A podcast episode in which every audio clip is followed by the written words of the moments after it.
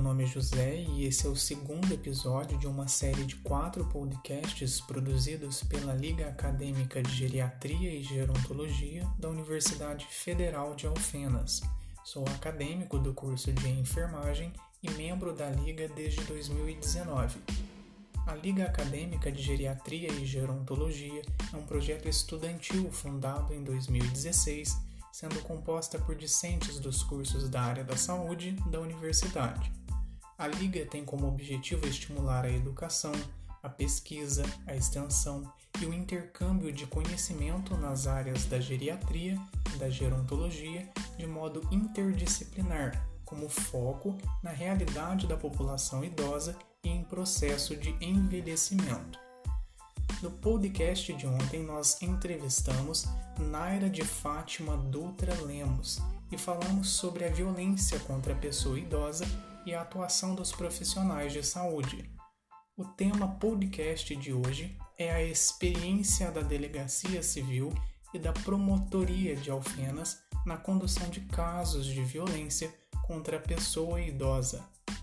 O Estatuto do Idoso traz como direito dessa população criação de varas especializadas e exclusivas do idoso, e é assegurada prioridade na tramitação dos processos, procedimentos e na execução judicial em que tenha como parte pessoa com idade igual ou superior a 60 anos em qualquer instância. Segundo o Minayo, no seu livro Violência contra o Idoso de 2017, foi através desse estatuto que houve o reconhecimento da cidadania do idoso, do seu protagonismo e de suas importantes contribuições socioculturais e econômicas, tanto passadas quanto futuras. Além do Estatuto, houve a criação do Plano de Ação de Enfrentamento da Violência contra a Pessoa Idosa em 2005 e a Política Nacional de Redução de Acidentes e Violência de 2001, com o objetivo de criar dispositivos legais e normativos para enfrentar a violência contra o idoso. Outras estratégias do poder público e que vêm sendo implantadas são os Conselhos Nacionais e Locais de Direito dos Idosos, o SOS Idoso e o Ligue Idoso. Dessa forma, pode-se entender que o setor público criou diversas formas para facilitar o fluxo de denúncias nos casos de violência, garantir e proteger os direitos dos idosos. Contudo, sabemos que o contexto que envolve as situações de violência contra essa população é complexo e exige intervenções multissetoriais e multiprofissionais. Para nos falar um pouco sobre esse fluxo das denúncias e os encaminhamentos feitos no município de Alfenas, convidamos a doutora Anela Beatriz Soares Ribeiro, delegada da Polícia Civil de Alfenas, e a doutora Gisele Estela Martins Araújo, promotora de Justiça de Alfenas. Eu começo então com a doutora Anela, com o seguinte questionamento. Nós sabemos que existem delegacias especializadas de proteção e de crimes contra o idoso. A senhora poderia nos falar um pouco, doutora, sobre como essas delegacias funcionam? Então, é, em relação a essa delegacia especializada de atendimento ao idoso, nós temos no âmbito de Belo Horizonte, né, que nós uhum. temos a delegacia especializada de atendimento é, ao idoso, a pessoa com deficiência e também vítimas de intolerância. E estas fazem parte de uma divisão especializada que é responsável por, pelo atendimento de todo esse público vulnerável. Uhum. No interior de Minas Gerais, né, igual como acontece aqui em Alfenas, nós não temos uma delegacia especializada para o idoso, mas em, em sua grande maioria é, é de responsabilidade da delegacia de mulheres, né? que o delegado fica responsável, fica com a atribuição de todo o público vulnerável, não só das mulheres, mas, mas também dos idosos, é, uhum. é, crianças. Então, em suma, no caso do interior, é, ficam a cargo do delegado da delegacia de mulheres. Certo. E, em suma, é, como essas delegacias funcionam, eles fazem essa especialização para promover um atendimento mais é, podemos dizer assim, mais específico, sabe? Uhum. É, quando você tem delegacias especializadas, não só a questão de idoso, de mulher, mas também de homicídio, você passa a estudar todo o público-alvo, né? Você aprende o perfil das vítimas, dos autores e até mesmo dos crimes, fazendo com que uma atuação por parte da investigação se torne mais cirúrgica. Então, essa é a importância de termos delegacias especializadas. Entendi. Como foi mencionado pela doutora, em Alfenas não existe uma delegacia especializada, mas sabemos que a senhora recebe denúncias de violência contra o idoso. Doutora, que situações são mais frequentes e quem pode e como fazer uma denúncia? Bom, eu assumi a delegacia aqui recentemente, né? Tem em torno de dois meses que eu estou aqui em Alfenas, mas no período em que eu estou à frente das investigações envolvendo idosos, é, eu pude observar uma frequência em casos de maus tratos, é, agressões físicas e também psicológicas, e alguns delitos do Estatuto do Idoso, como a apropriação e desvio de bens, proveitos, pensões ou qualquer outro rendimento do idoso. E qualquer pessoa pode fazer a denúncia, né? O denunciante ele pode comparecer à sede de órgãos oficiais ligados à segurança pública, como a Polícia Civil, que nós estamos aqui na Rua Dom Silvério, ou também uhum. a Polícia Militar, mas também alguns órgãos de assistência social municipais, que também podem auxiliar. E há também, em alguns casos, que o denunciante não queira né, se identificar por medo de represálias, é, por qualquer motivo que seja, há hipótese em que denúncias podem ser feitas de forma anônima. Né? Nós temos o DISC 180, que é uma central de denúncia anônima geral, que a pessoa pode, você liga é 24 horas e através dele você faz a denúncia, e também o DISC 181, que neste caso, na verdade, o DISC 180 é, uhum. 181 é de denúncia geral, me desculpe, e o 180 é um segundo disque denúncia. Nesse caso, ele é específico um pouco para a violência doméstica, mas ele abrange todo o público vulnerável. Então, as pessoas podem ligar nestes meios e uhum. a denúncia, né, ela vai informar o que está acontecendo, vai dar todas as informações necessárias e essas denúncias serão encaminhadas aqui para a delegacia e, através delas, nós faremos toda a investigação. Pois então a denúncia é feita, doutora como que os casos são conduzidos e quais que são as principais dificuldades encontradas aí na condução desses casos? Então, é... quando nós recebemos essas denúncias, o, o, são instaurados os devidos procedimentos, né? E através hum. dos quais são realizadas as oitivas e todas as demais diligências.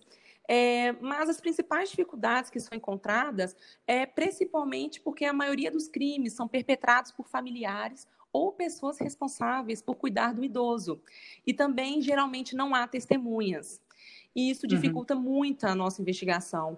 E outro ponto também é o fato de que, em alguns casos, os idosos já estão em uma certa uma, uma idade avançada, né? E o que dificulta a sua locomoção. Então, eles não conseguem vir sozinhos até a delegacia, não é? Então, uhum. isso tudo dificulta muito a nossa investigação envolvendo os idosos. Doutora, foi tudo muito bem explicado, tudo muito bem comentado.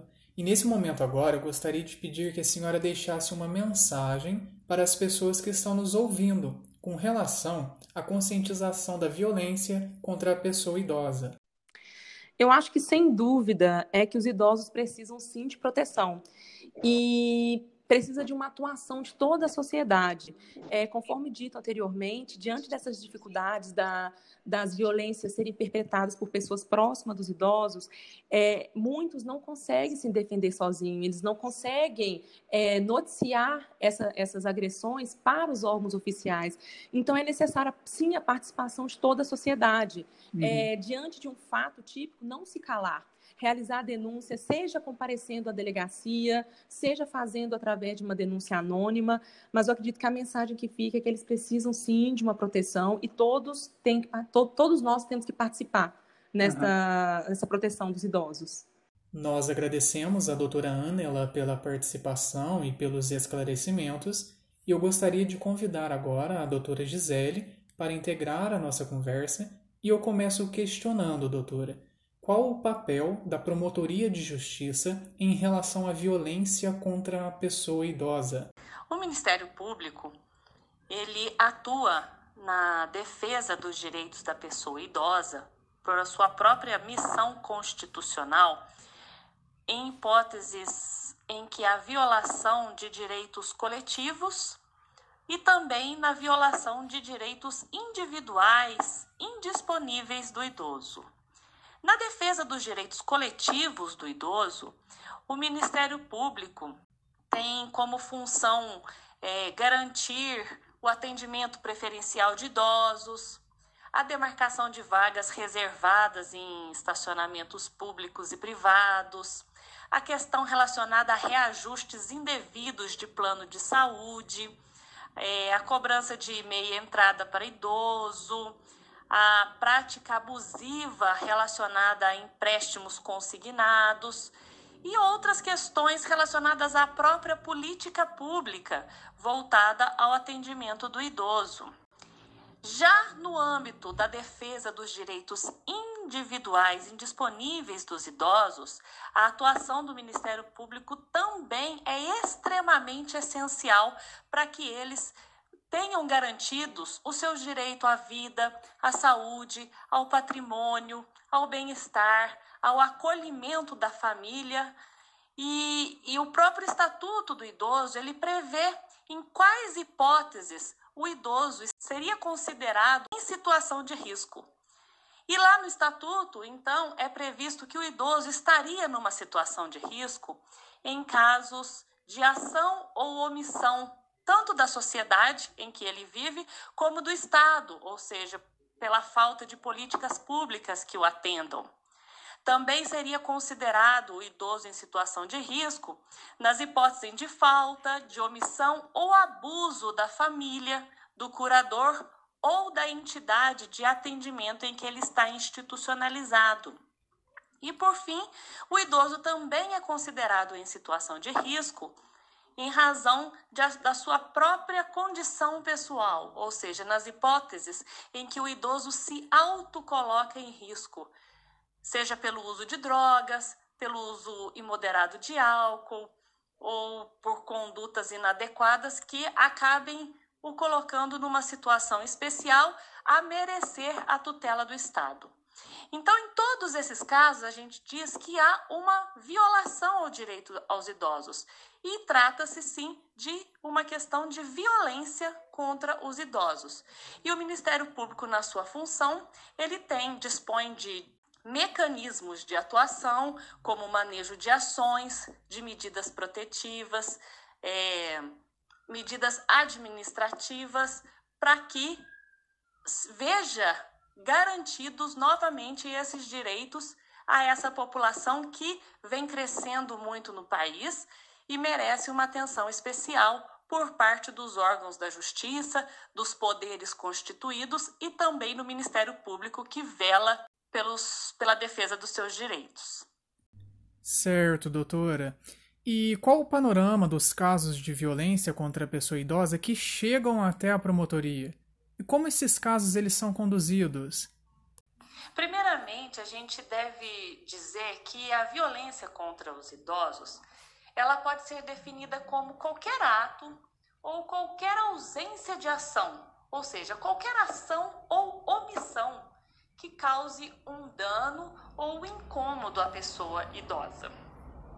E que para que ela ocorra, para que ela seja enquadrada como um caso de violência contra o idoso, ela deve acontecer numa relação em que haja uma expectativa de confiança.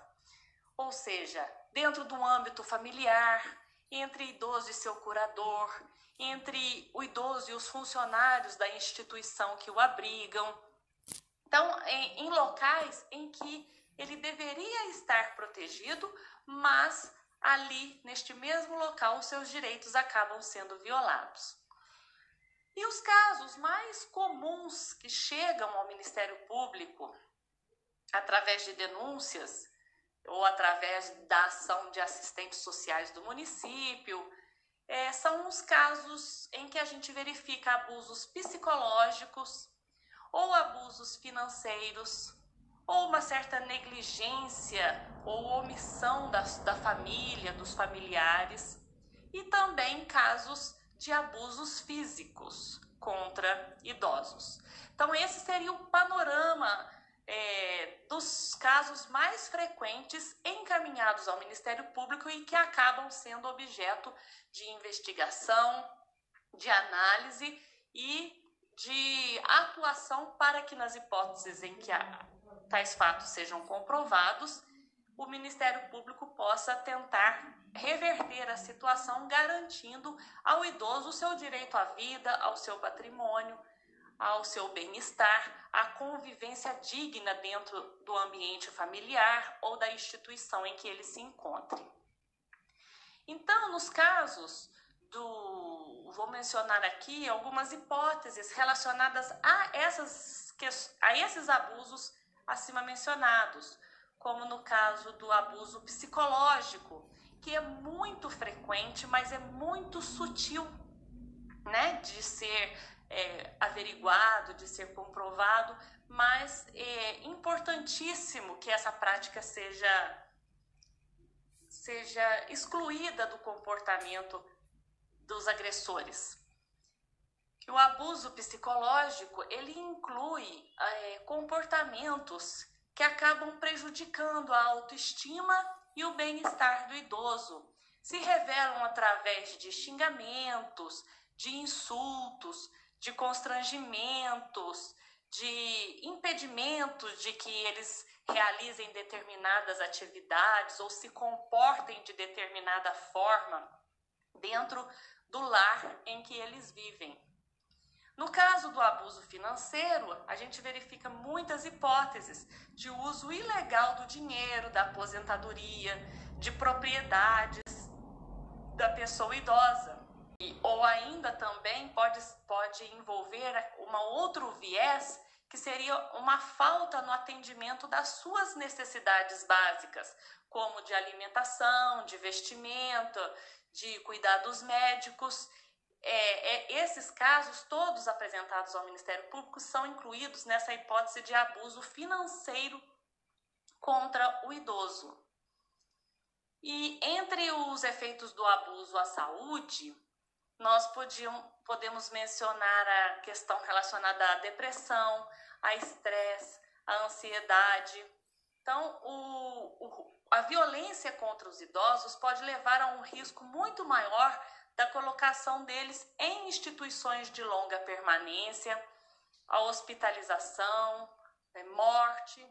Então, esses tipos de casos, quando chegam ao Ministério Público, procuramos instaurar o procedimento próprio e, em seguida, são feitas diligências através de assistência social judicial e também do próprio município, que realizam visitas, é, conversam com as vítimas, no caso os idosos, e os seus possíveis agressores, conversam com testemunhas e, uma vez constatada esta prática, o Ministério Público acaba aplicando as medidas protetivas que a própria legislação estabelece para salvaguardar os direitos dos idosos.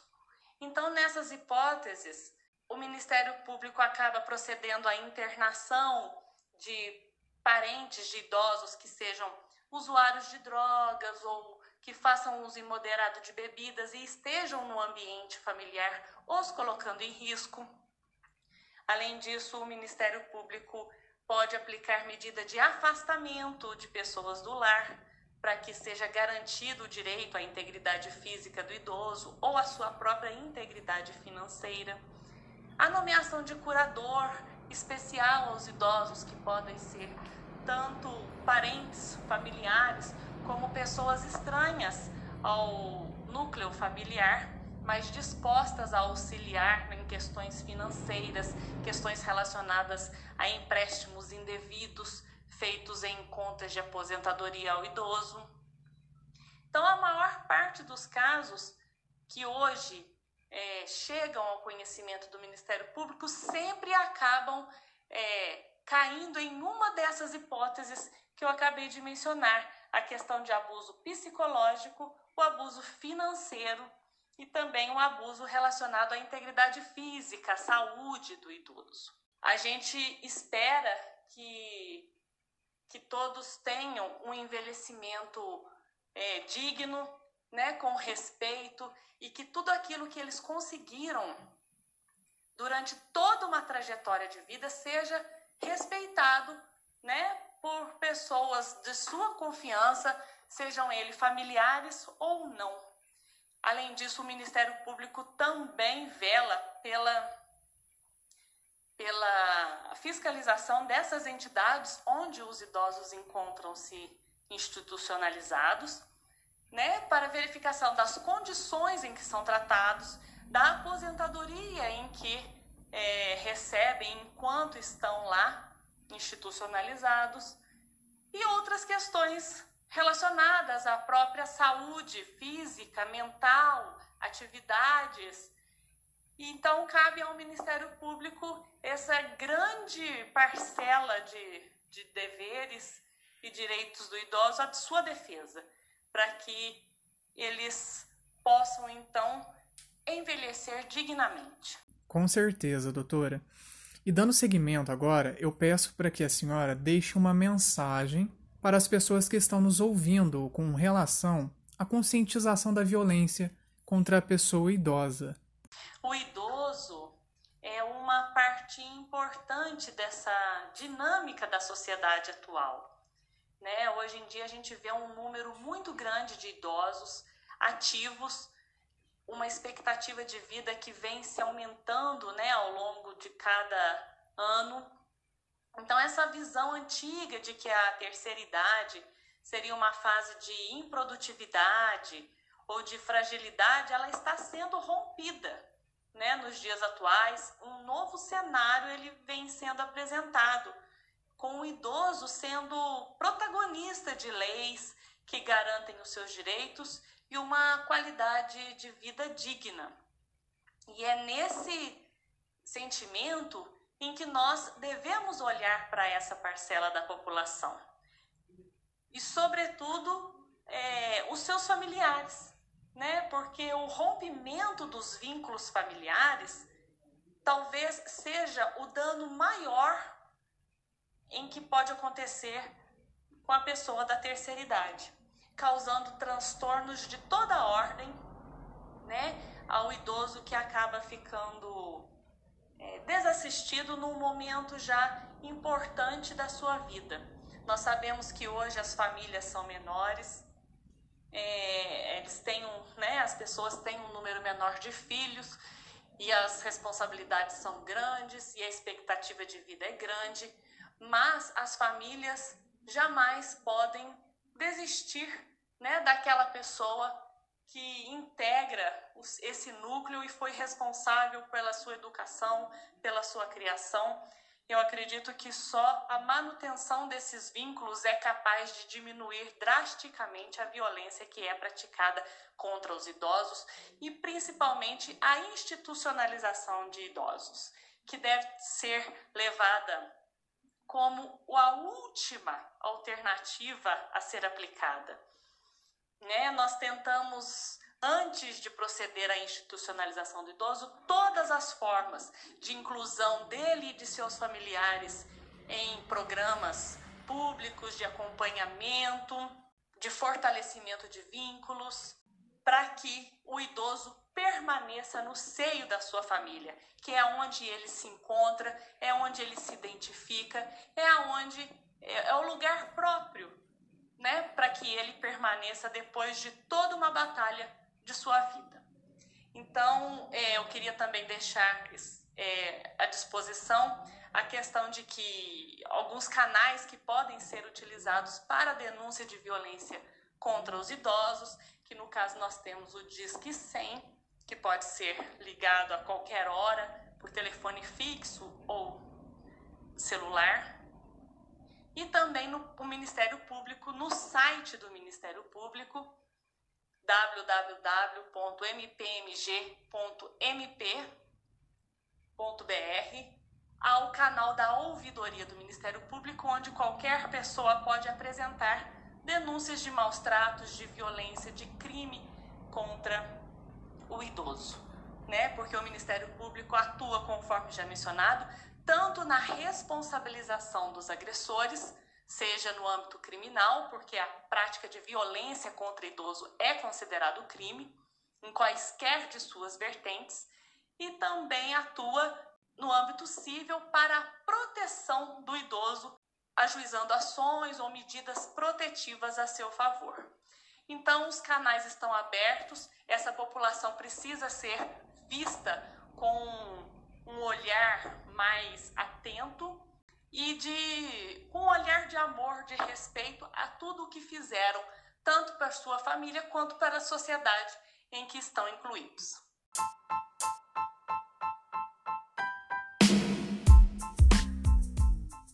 Eu gostaria então de agradecer à doutora Gisele pela sua participação, pelos seus esclarecimentos e dizer que amanhã será divulgado o podcast com o tema Características dos casos de violência contra a pessoa idosa do município de Alfenas.